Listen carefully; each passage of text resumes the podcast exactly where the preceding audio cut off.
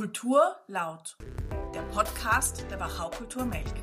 Heute mit Fortissimo Barock, die Gesprächsreihe der Internationalen Barocktage Stift Melk.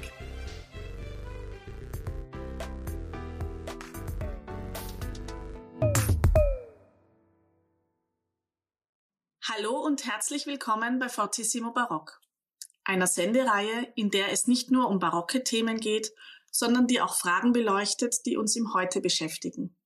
Es begrüßt Sie Sabine Lang, Produktionsleiterin der Internationalen Barocktage Stift Melk. Ich freue mich, dass Sie wieder an Bord sind. Wissen Sie, wann das erste Cembalo gebaut wurde? Für jene, die gelegentlich ein Konzert mit alter Musik besuchen, gehört ein Cembalo im Ensemble völlig selbstverständlich dazu. Aber haben Sie sich schon Gedanken darüber gemacht, welche Geschichte sich hinter diesem Instrument verbirgt? Sie haben richtig geraten. Heute befassen wir uns also mit dem Cembalo und damit, wie es in der Werkstatt entsteht. Lauter Tasten also. Und wenn wir dann das nächste Konzert besuchen, sehen wir dieses Instrument womöglich mit ganz anderen Augen. Mein heutiges Gespräch führe ich daher mit einer der wichtigsten Personen für Veranstalter von alter Musik, wenn es um die Beschaffung eines Cembalos geht. Martin Püringer ist Instrumentenbauer. Er verleiht seine Instrumente aber auch an Veranstalter und betreut diese vor Ort. Grüß dich, lieber Martin. Guten Morgen, hallo. Wie lange machst du denn diesen Beruf schon? Mittlerweile schon bald 40 Jahre und es macht mir Spaß wie am ersten Tag. Ich habe die Werkstatt 1985 gegründet, habe sie dann ein paar Mal übersiedelt und jetzt bin ich seit bald 20 Jahren an meinem letzten Standort in, im Mühlviertel in einem kleinen Dorf. Kann man denn eigentlich über deine Cembali sagen, das ist ein echtes Püringer, so wie man das bei einer Geige von zum Beispiel von einer Stradivari spricht? Äh, schwer zu sagen. Also wenn ich selber ein Instrument sehe, dann werde ich es wahrscheinlich schon erkennen, dass das ich gemacht habe. Äh, Aber nur wahrscheinlich? Die, äh, nein, es gibt eine lustige Anekdote. Ich war in einem Konzert vor vielen Jahren äh, in Graz und sitze im Publikum, bin dort ausnahmsweise, was selten vorkommt, nur als Tourist hingegangen, als Zuhörer, weil ich gerade in der Gegend war und ein Freund hat mich gefragt, ob ich mitgehen mag ins Konzert. Und ich schaue so von hinten auf die Bühne und sehe ein Cembalo stehen und habe mir gedacht, so was ähnliches habe ich auch schon mal gemacht. Das war kurz vor Beginn des, des Konzertes und erst in der Pause bin ich dann einmal ein bisschen näher gekommen und dann habe ich eben erkannt, dass das tatsächlich eines meiner Instrumente war. Das war für dieses Konzert vom dortigen Besitzer ausgeliehen. Äh, wenn jemand anderer jetzt kommt, dann wenn er mich besser kennt oder meine Instrumente, dann wird er vielleicht eine Zuordnung schon machen können. Ähm, allerdings habe ich bis heute eigentlich nur eine, eine Handvoll meiner mittlerweile wahrscheinlich doch einiges über 100 Instrumente, die in den letzten Jahrzehnten entstanden sind, signiert mit, mit dem Namen und dem Datum, zumindest an sichtbarer Stelle. Einer der Gründe ist, eigentlich, dass man ganz häufig das Instrument fertig hat und dann wird es meistens schon geliefert und dann ist nicht einmal eine Zeit, dass man irgendwo den Namen nur anbringt, so wie das halt bei den modernen Klavieren und vielen anderen Instrumenten der Fall ist. Die Instrumente sind natürlich signiert, aber meistens eher an versteckter Stelle im Inneren des Instruments, manchmal versehen mit irgendeinem lustigen Spruch dazu und am Datum und meistens auch irgendwo entweder auf einer Taste oder auf einem Springer oder beiden, ähnlich wie das die alten Meister gemacht haben. Also es gibt viele historische Cembali, die nicht oder nicht, nicht sichtbar signiert sind, wo man heute rätselt, äh, wer hat's gebaut. Und manchmal findet man dann im Inneren, äh, manchmal mit fotografischen Spionen, oder mit Röntgenaufnahmen irgendwo an versteckter Stelle äh, Signaturen und gefreut sich natürlich, wenn man einen Fund macht und, ein Instrument dann zuordnen kann. Bei meinen Instrumenten selber gibt es wahrscheinlich viele, die das nicht sagen können, wenn sie nicht fragen, wer, wer das gebaut hat. Mhm. Lässt sich das, wenn ich jetzt bei einem Vergleich mit der Geige bleibe, lässt sich das überhaupt miteinander vergleichen? Gibt es beim Cembalo so einen ähnlichen Kult wie zum Beispiel bei der Geige? Weil da gibt es ja eben auch verschiedene Verfahren. ähm, bei denen man das Holz bestimmt, aus welchem Jahr das, Entschuldigung, äh, aus welchem Jahr das Holz stammt, ähm, wie alt das Holz war und so weiter. Also da können ja eigentlich Geigen bis zum Geigenbauer rückverfolgt werden. Kann man das bei einem Cembalo auch machen? Grundsätzlich schon. Das wird auch äh, häufig gemacht. Also die sogenannte Dendrochronologie, das ist halt eine Methode, das, das Alter des Holzes zu bestimmen, äh, aufgrund der, der, der Abfolge der unterschiedlichen Breiten der Jahresringe, im, vor allem im Resonanzholz, aber auch bei anderen Gehäuseteilen, äh, anhand derer man eben äh, tatsächlich das Alter vom, vom ältesten und vom jüngsten Jahresring bestimmen kann. Und äh, das wird dann mit Referenzkurven verglichen und dann kann man, wenn man so sonst vielleicht nur ein bisschen zusätzliche Informationen hat, aus welcher Region das Instrument stammen könnte, das kann man ja meistens auch noch äh, ein bisschen eingrenzen. Und dann äh, ist es mitunter schon gelungen, auch anonyme Tasteninstrumente, historische, das wird bei Hammerflügeln gemacht und auch eben bei, bei Cembali und Klavikorden, äh, tatsächlich zuordnen, zumindest einer bestimmten Region. Und manchmal gibt es sogar Übereinstimmungen äh, in, in den Hölzern, wo man genau sagen kann, das hat genau dieselbe Kurve wie ein Vergleichsinstrument von Hausnummer jetzt, äh, was weiß ich, der berühmte Klavierbauer Anton Walter, meinetwegen, äh, und das ist dann der Glücksfall, wenn man eben ein anonymes Instrument äh, tatsächlich einem, einem konkreten Bauer, möglicherweise auch mit, einem, mit einer Jahreszahl, also wo man das Baujahr in etwa äh, äh, bestimmen kann auf plus minus zwei, drei Jahren. Äh, da, also da freut man sich natürlich immer und es ist dann letztlich auch äh, ja, eine Art Aufwertung des Instrumentes, das man vor sich stehen hat. Aber man braucht dafür ein großes Archiv. Ja, genau. Also da gibt's mittlerweile einige Experten, die sich in der, in der Szene quasi etabliert haben, die, die äh, sehr viel für Museen arbeiten oder für private Sammler, mitunter auch für Instrumentenbauer. Ich bin im Moment selber auch genau mit demselben Fall konfrontiert, weil ich bei mir in der Werkstatt aktuell ein, ein äh, mehrere, aber eins, das gerade auf der Werkbank liegt, äh, ein, ein historisches Original äh, stehen habe, ein italienisches Cembalo, bei dem ich nur einen Verdacht habe. Und da wird jetzt auch dann demnächst äh, Kontakt aufgenommen eben mit den äh, entsprechenden Personen äh, und Kollegen, dass wir immer eine, eine Zuordnung äh, versuchen zumindest. Und das ist eine ganz spannende Geschichte, weil man da auch ein bisschen, äh, also quasi kriminaltechnische Methoden anwendet. Detektivarbeit, genau. Genau, ja. Das ist ja spannend, wenn man ins Museum geht und immer wieder mal, also mittlerweile gibt's ja diese relativ preisgünstigen Endoskope, die man einfach mit USB am Computer ansteckt. Früher war das relativ aufwendig und auch ziemlich kostspielig, aber mittlerweile kostet das Zeug alles ja praktisch kein Geld mehr und das ist relativ leicht transportabel. Und äh, es hat mir schon sehr oft gute Dienste geleistet, wenn ich alte Instrumente mhm. und Fürchter das heißt, mit, mit, etwas Glück geht das auch sehr schnell, wenn man ja, einen ja. Namen findet. Genau, genau. Mhm. Mhm. Gibt es denn besondere alte Instrumente, die zum Nachbau verleiten? Oder also was macht ein gutes Cembalo aus?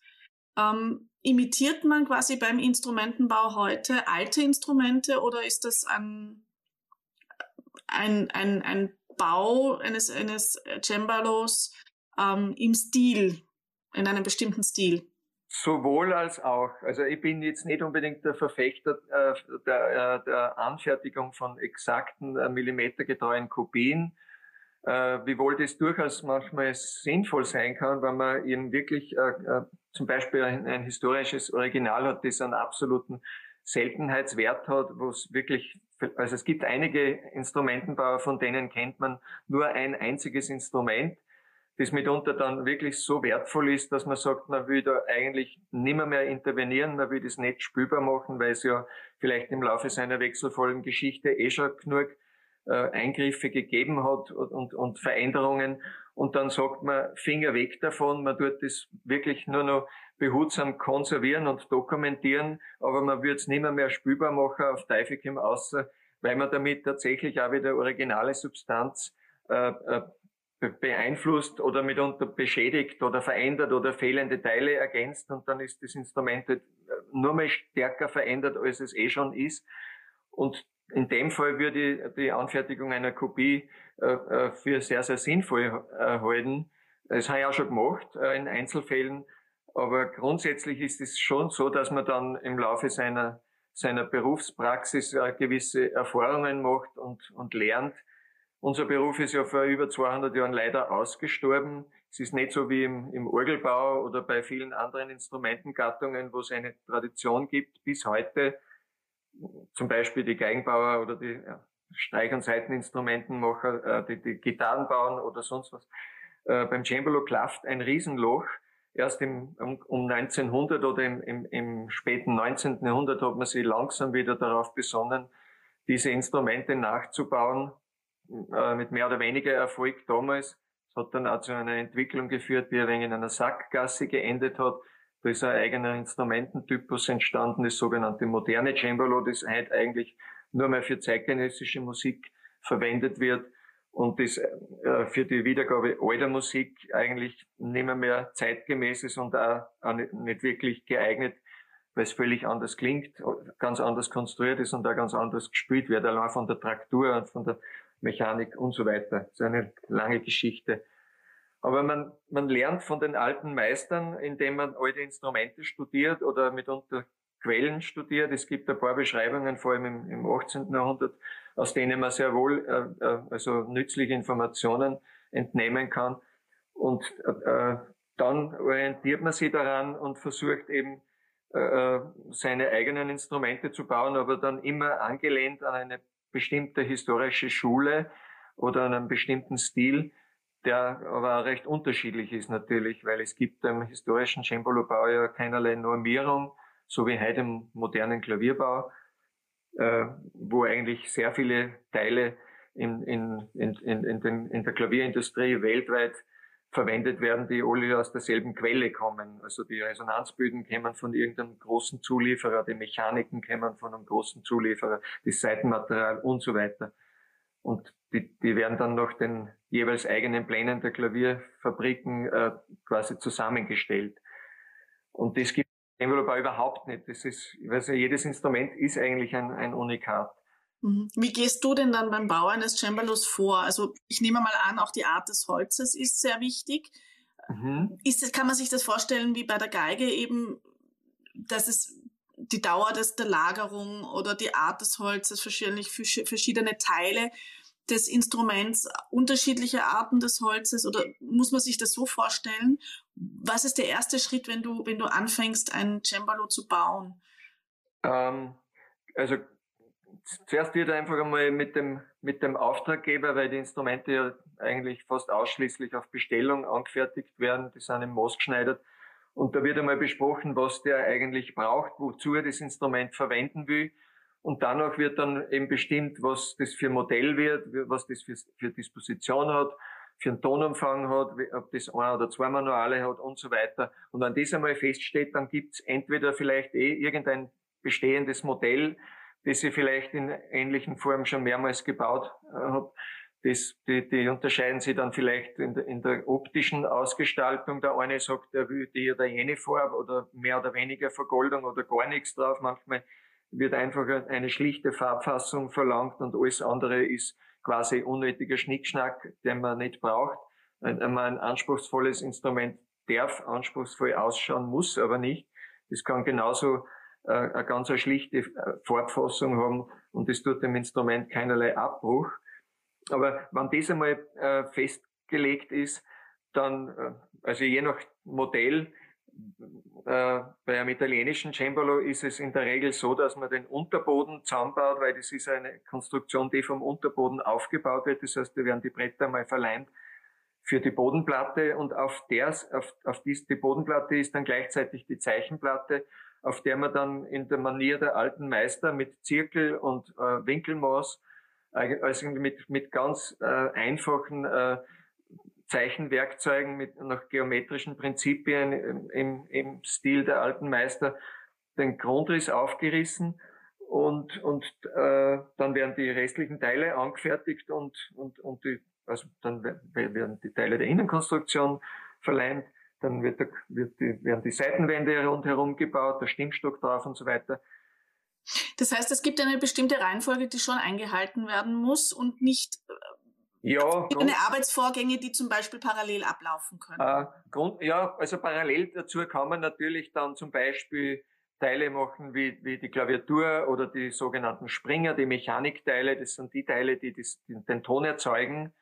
Äh, das wird dann mitunter natürlich, wenn jetzt irgendeine Verleimung am Korpus gemacht wird, dann muss der Leim einmal trocknen. Das geht oft über Nacht oder dauert einfach eine gewisse Zeit, bis man die Zwingen wieder entfernt. Und in der Zeit macht man parallel dazu dann mitunter natürlich andere Schritte. Aber grundsätzlich gibt es schon einen, einen, bestimmten Ablauf, der einzuhalten ist, weil es technisch nicht anders möglich ist. Mhm. Äh, wie lange dauert denn das, ein Cembalo zu bauen? Je nach Modell und je nach Größe und Ausführung, äh, sage ich so grob, grob, über den Daumen gepeilt, circa drei bis sechs Monate. Wenn das jetzt ein, wirklich ein großes, zweimanualiges Instrument ist, mit, ich sage im Scherz manchmal, ein Kebab-Cembalo mit alles, äh, also drei Register und, und volle fünf Oktaven, zwei Manuale, Manualkoppel, alles das, vielleicht nur ein bisschen ein aufwendigeres Gestell dazu und ein wenig aufwendigere Gestaltung. Dann braucht es einfach seine Zeit, weil äh, äh, einfach jeder, also die meisten Arbeitsschritte werden von Hand gemacht.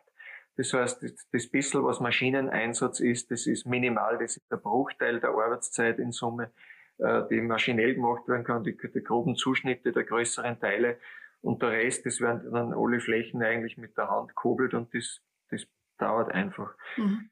Das heißt, grob gerechnet zwei bis vier Instrumente pro Jahr. Genau. Also wenn ich jetzt äh, ausschließlich das machen würde, es kämen dann natürlich zwischendurch immer wieder andere Arbeiten. Äh, einer, also wenn man, so wie in meinem äh, Fall eben äh, äh, derzeit ist, äh, dass halt doch einiges über 100 Instrumente bereits unterwegs sind und in, im Gebrauch. Die brauchen ja immer wieder mal eine Pflege und eine Betreuung und eine liebevolle Zuwendung sozusagen. Und dann kämen, kämen immer wieder äh, regelmäßige Wartungsarbeiten oder hin und wieder mal irgendein Notfall, dass jemandem was passiert beim, bei einem Transport und er ruft an und sagt, mir ist das oder jener Schaden passiert. Äh, da muss man den halt schnell mal reparieren. Und das muss man halt dann irgendwie zwischendurch einschieben und dann ist plötzlich wieder eine Wochen Arbeitszeit für sowas verbraucht. Oder es kämen regelmäßige Wartungsarbeiten in, in den diversen Einrichtungen, die, also oder es kommen die Barocktage daher, die wir Ja, dann kommen natürlich auch Veranstaltungen, die wir eh alle schon schmerzlich vermissen. Weil seit zwei dürfen wir wieder äh, zum Glück und jeder freut sich, die, sowohl die Musiker als auch die Zuhörer, als, die, als auch die Veranstalter und wir natürlich genauso. Man kommt wieder ein bisschen unter die Leute. Äh, man ist eh eigentlich immer in seiner Einsiedelei in der Werkstatt allein. Also so wie es bei mir ist, ich arbeite allein in meiner Werkstatt. Äh, einer meiner Söhne, der Kasper, du kennst ihn, äh, arbeitet zwar mit, aber der lebt in Wien und ist quasi dort der Filialleiter sozusagen. Und da steht jetzt auch gerade eine Übersiedlung an. Jetzt vor wenigen Tagen haben wir immer doch zum Glück eine andere Werkstatt gefunden, weil die, in der wir jetzt sind, wird leider abgerissen demnächst. Und jetzt waren wir bis vor kurzem nur auf Herbergsuche. Das heißt, jetzt steht einmal eine Übersiedlung an, die sicher einige Zeit in Anspruch nehmen wird, bis wieder alles läuft.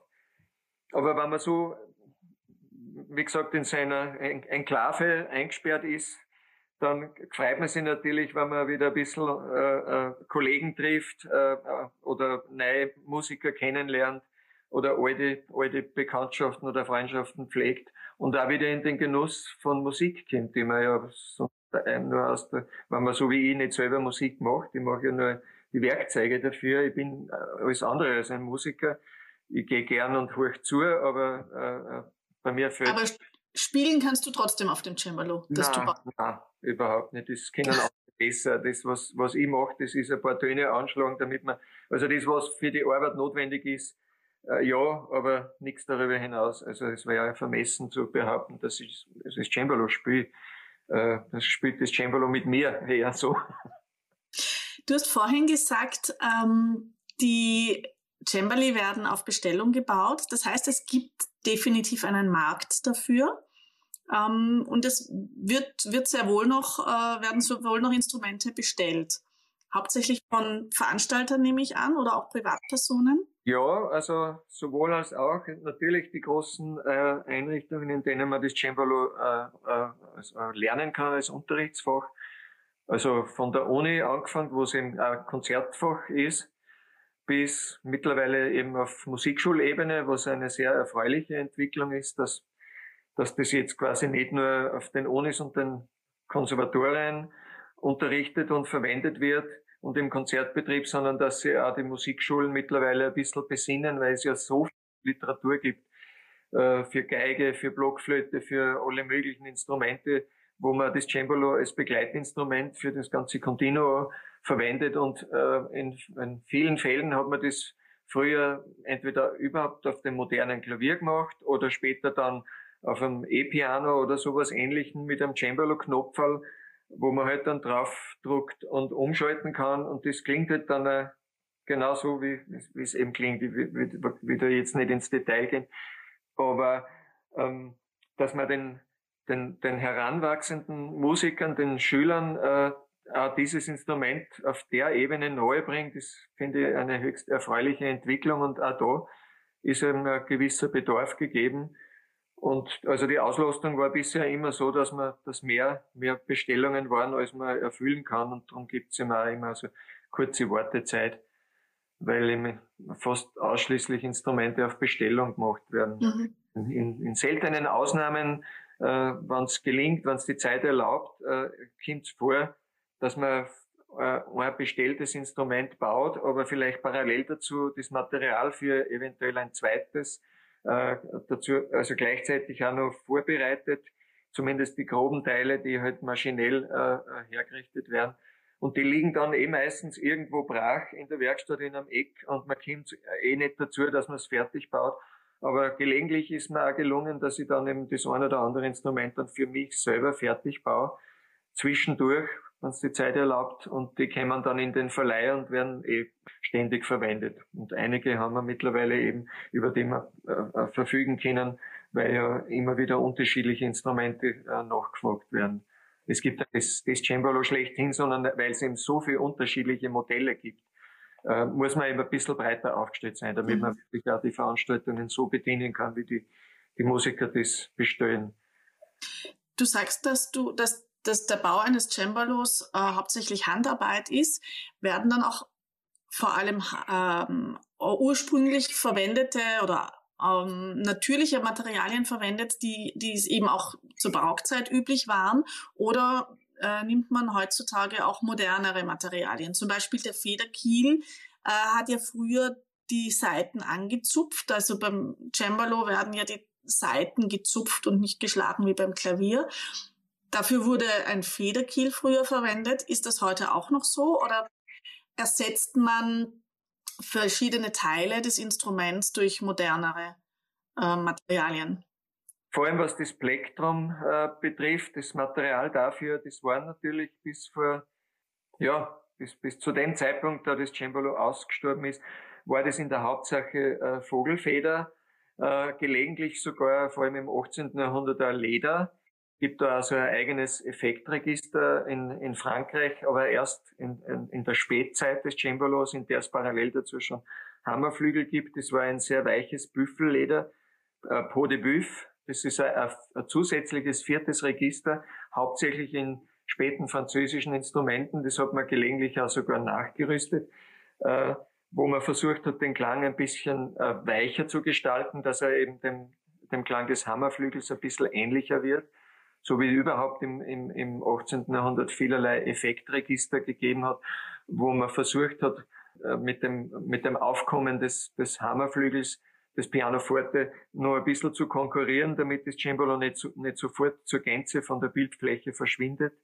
Aber grundsätzlich ist es schon so, dass man sich äh, sowohl was das Material betrifft, als auch das, das Werkzeug äh, und auch die Methoden äh, der Verarbeitung denen entsprechen, äh, die die alten Meister zur Verfügung gehabt haben. Und für mich ist das auch irgendwie eine Voraussetzung, dass man irgendwie sich dem, dem, dem Klang früherer Jahrhunderte annähert. Man wird es sowieso nie feststellen können, wie hat der Cembalo im 18. Jahrhundert geklungen.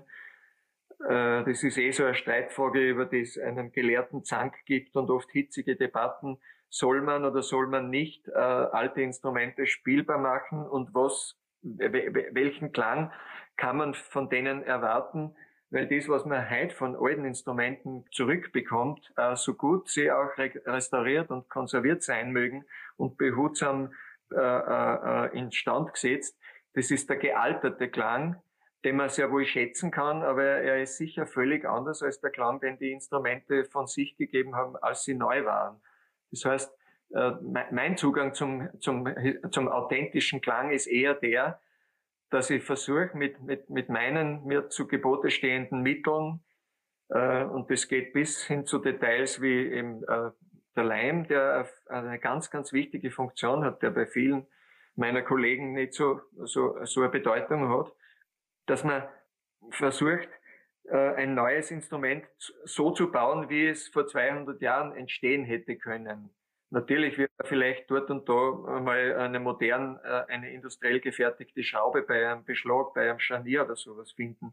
Das sind gewisse Kompromisse, wobei ich sogar selber hin und wieder zum Schmiedehammer greife und mir meine Beschläge selber schmiede äh, oder die Stimmwirbel und solche Dinge. Also ich versuche wirklich, dass ich äh, alle Komponenten selber anfertige, äh, weil, weil es erstens dann zu dem Zeitpunkt hat, zu dem ich es brauche, bin ich unabhängig von Lieferanten und zweitens mache ich es dann genauso, wie, wie ich das für mich für wichtig erachte und, und wie, wie, wie ich glaube, dass, dass sie sein müssen, weil sie so äh, am besten funktionieren.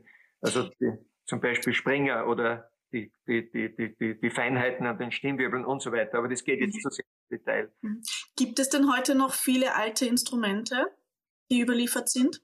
Ja, durchaus. Also ich weiß nicht, wie der weltweite Bestand ist, aber es sind schon einige Tausende.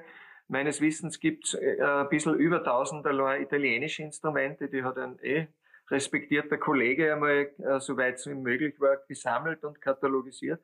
Der hat dann also eine Dissertation geschrieben über den italienischen Cembalo-Bau, der im Übrigen auch ein, ein großes Archiv hat von historischen Profilen, äh, insbesondere italienische Instrumente, aber auch viele andere haben ja auch ganz charakteristische Zierleisten am Korpus oder an sonstigen Teilen des Instruments, am Gestell, sonst wo, äh, oder die Tastenstirnen, die ganz charakteristische Formen aufweisen.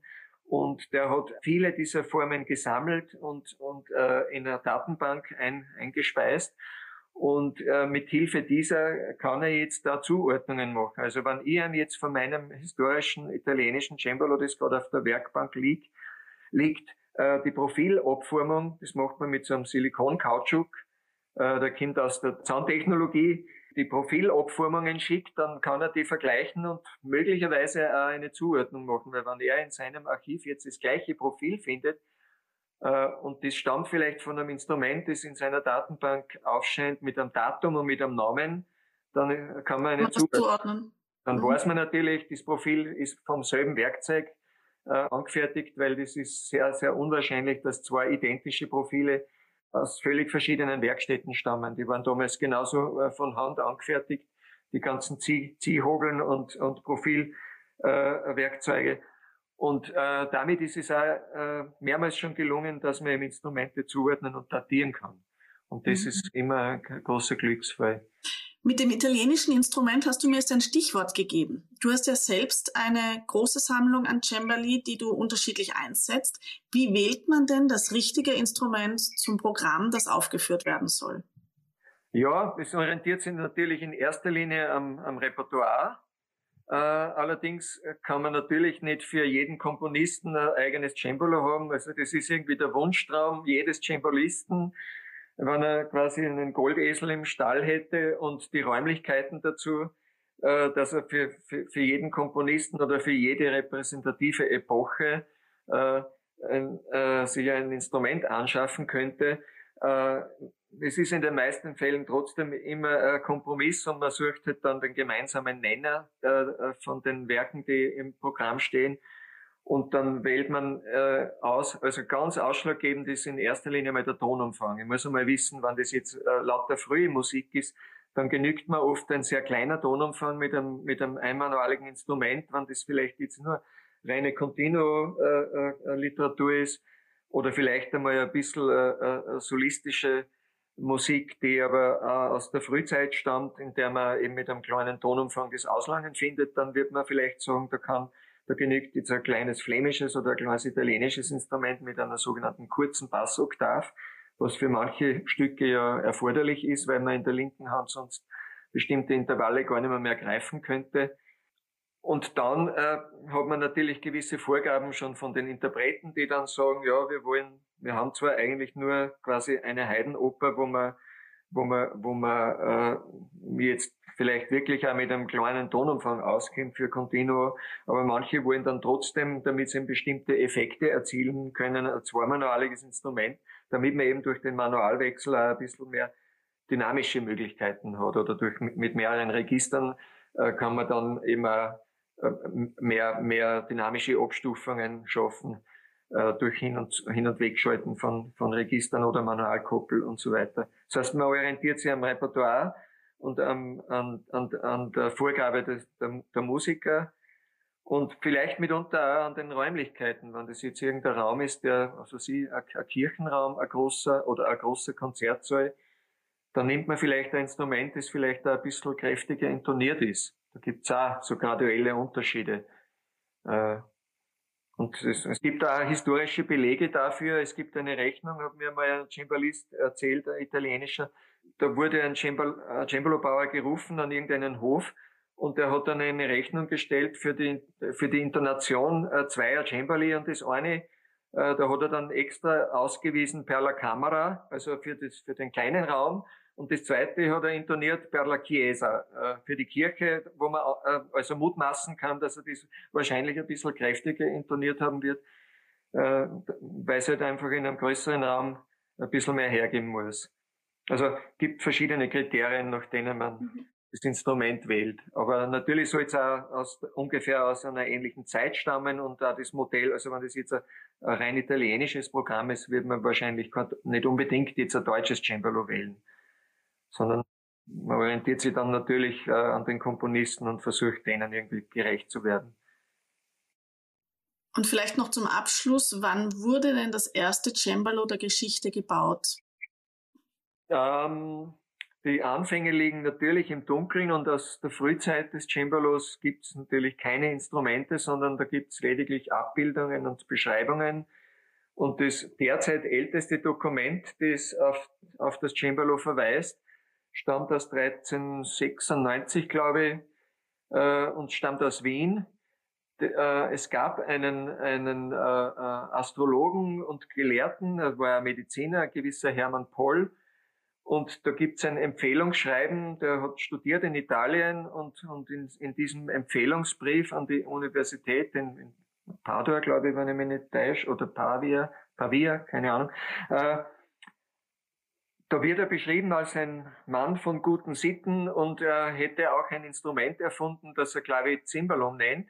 Das ist der älteste Beleg für, für das Cembalo und daher behaupten eben die, die, die, die Österreicher, insbesondere die Wiener, wir haben es erfunden. Äh, es gibt natürlich keine Instrumente aus der Zeit. Das älteste Cembalo, das uns bekannt ist, ist italienischer Herkunft, stammt aus 1515, also doch einiges später. Äh, aber es gibt Abbildungen äh, aus der, aus, äh, vorher noch, also zwischen, zwischen Hermann Poll und dem ältesten Instrument, gibt es dazwischen Abbildungen, also Fresken in Kirchen in, in Österreich, in, in Slowenien, in Südtirol, also in Europa. Mhm. Aber wo es tatsächlich erfunden wurde, ist, ist letztlich nicht zweifelsfrei zu klären. Äh, aber eben der aktuelle Stand ist, wir die Österreicher hätten das Cembalo erfunden. Und diese chauvinistische Bemerkung wird natürlich immer wieder äh, äh mit, mit, mit, mit, mit einem gewissen Genuss und Suffisant äh, verbreitet. Kann man denn sagen, für welche Funktion es gebaut wurde? Also kammermusikalisch eingesetzt oder wenn du sagst Fresken in Kirchen? Ja, äh, für Kirchenmusik? Ja, schwer zu sagen. Ich kann mir schon vorstellen, dass das wahrscheinlich auch einmal, es gibt sicher eine bestimmte solistische Musik, da bin ich zu wenig Musikwissenschaftler, das zu wissen. Nicht zu wenig, sondern ich bin ja gar keiner, bin ja einfach ein Handwerker. Und das, das müssen berufene äh, Personen beantworten, glaube ich, wofür es genau verwendet wurde zu Beginn, äh, kann ich schwer sagen, aber ich kann mir vorstellen, dass, dass man vielleicht, dass sich selber eventuell zum Gesang begleitet hat. Es gibt ja immer so so äh, äh, musizierende Engelsfiguren, die Instrumente in Händen halten. Ich war vor kurzem gerade im, im Lungau in einer sehr schönen Kirche, da in Maria Pfarr. Und dort sind jede Menge Fresken, ich weiß jetzt das Jahr nicht mehr, weil ich mir das nicht gemerkt habe. Und da sind äh, ein Haufen musizierende Engelsfiguren, die äh, alle möglichen Instrumente, äh, Fiedeln und Schalmeien und sonst was in Händen halten.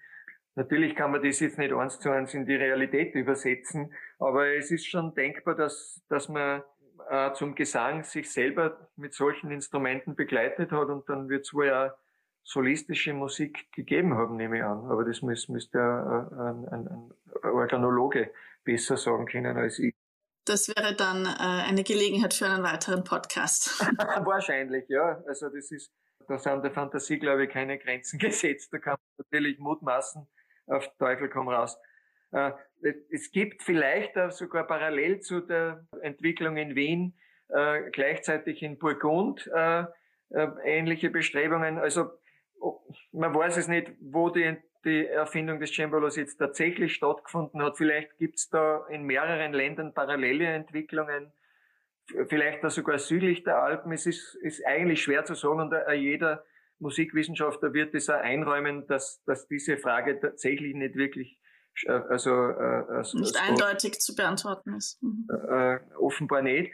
Aber eben nach dem jüngsten Stand der Forschung, und das ist das, worauf man sich eben berufen kann, weil das Dokument existiert, stammt dieser Brief eben aus dem Jahr 6, also 1396 und das ist, gilt also bis zum jetzigen Tag, solange nichts anderes äh, auftaucht, das Jahr der Erfindung des Chamberlaws. Und man hat damals auch in Wien sogar seit 1996 eine große Veranstaltung gemacht im Kunsthistorischen Museum. Da waren ein Haufen Experten eingeladen aus aller Herren Länder und haben darüber eben debattiert. Und das Ergebnis war dann ein dickes Buch von geschätzten Kollegen Alfons Huber, dem ehemaligen äh, Restaurator in der Sammlung in der Neuen Burg, der diese Aufsätze dann alle gebündelt als Buch äh, herausgegeben hat. Und das ist nach wie vor ein Standardwerk äh, und äh, für uns alle immer noch ein wichtiges Nachschlagewerk, wo man also es ist wirklich ein unermesslicher Fundus an Information, insbesondere auch zum österreichischen Cembalo-Bau,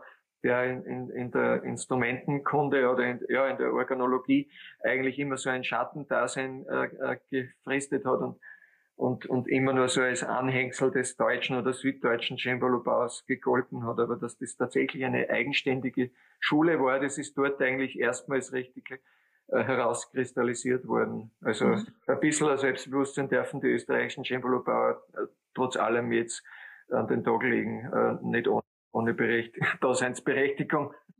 Das ist doch ein schöner Schlusssatz. Lieber Martin, ich bedanke mich ganz herzlich für dieses Gespräch und für deinen Einblick in deine Werkstatt. Die nächsten internationalen Barocktage Stift Melk finden vom 30.09. bis 3.10.2021 statt und haben die Grand Tour zum Motto. Wenn Sie noch mehr über die Barocktage wissen wollen, besuchen Sie uns einfach auf barocktagemelk.at. Sabine Lang sagt auf Wiederhören und freut sich aufs nächste Mal.